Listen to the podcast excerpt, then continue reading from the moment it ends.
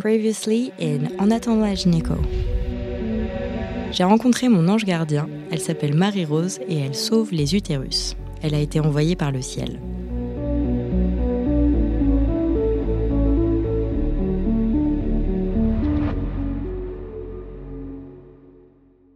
Épisode 7 En attendant l'endo. Une échographie endovaginale ou endopelvienne est un examen qui consiste à introduire une sonde dans le vagin. Une préparation digestive, c'est-à-dire un lavement préalable, peut être proposée pour optimiser la détection des lésions endométriosiques profondes, en particulier digestives, et l'évaluation de l'envahissement pariétal en profondeur. Vous connaissez l'expression faire l'autruche?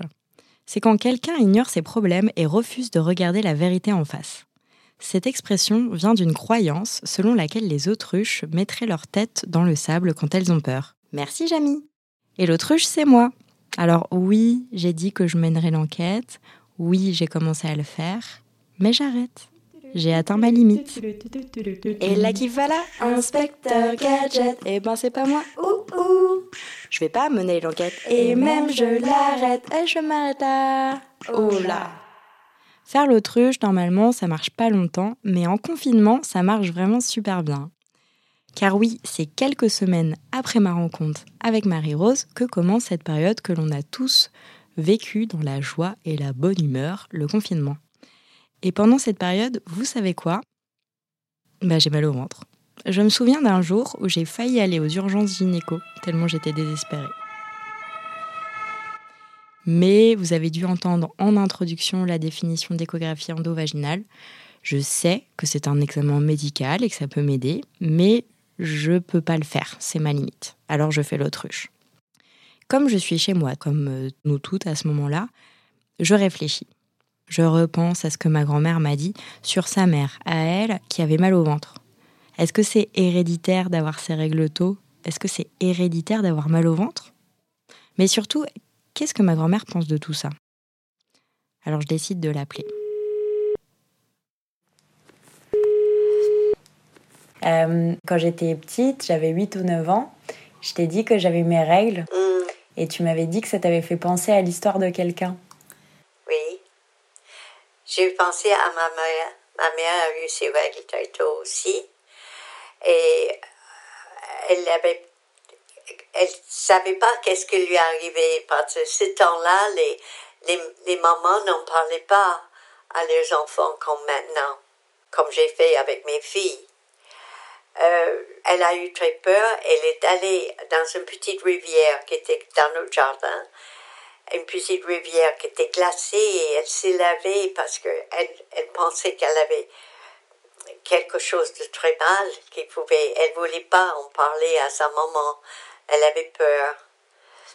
Une vieille grand-mère m'avait dit que le fait qu'on a des, des règles très tôt, c'est qu'on pouvait avoir beaucoup d'enfants que ça voulait dire que notre corps était peut-être fait pour avoir des bébés, qui était mon cas. J'ai eu cinq enfants, donc un malheureusement que j'ai perdu à la naissance. Et toutes mes quatre filles sont tous des enfants, des jeunes femmes, des femmes d'un certain âge maintenant, qui ont eu beaucoup d'enfants. J'ai 15 petits-enfants dus à mes quatre filles. C'est- mon histoire. Actuellement, j'ai trois arrière-petites-filles. Elles sont tous les trois eu les règles très tôt. Est-ce que c'est une autre génération qui, qui change due à la nourriture, due à, à la façon que ils étaient noués enfants? Nous ne savons pas.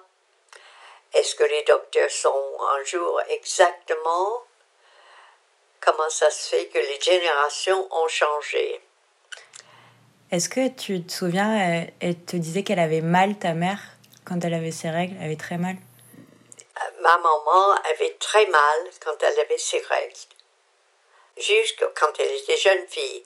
Une fois qu'elle a eu des enfants, elle ne souffrait plus du tout de, de, mal pour les règles. Ça, c'est quelque chose que j'ai constaté. Personnellement, j'ai eu mes règles à 15 ans, très probablement dû au fait que j'avais eu la, typhoïde, une fièvre, qui m'avait prolongé, très probablement le fait que mes règles n'étaient pas venues.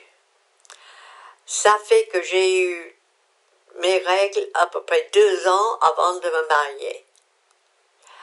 Euh, je constate ça que je n'ai jamais eu de problème de ce fait. Si on écoute attentivement ce que Tatou nous dit, on comprend qu'il y a peut-être quelque chose de générationnel dans tout ça. Mais bon, je ne suis pas scientifique, encore moins médecin, j'en sais rien moi. En revanche, ça me donne envie de creuser cette piste. Coco, gadget aux mains, flash, gadget au chapeau, et oh, gadget au point, là, élastico gadget.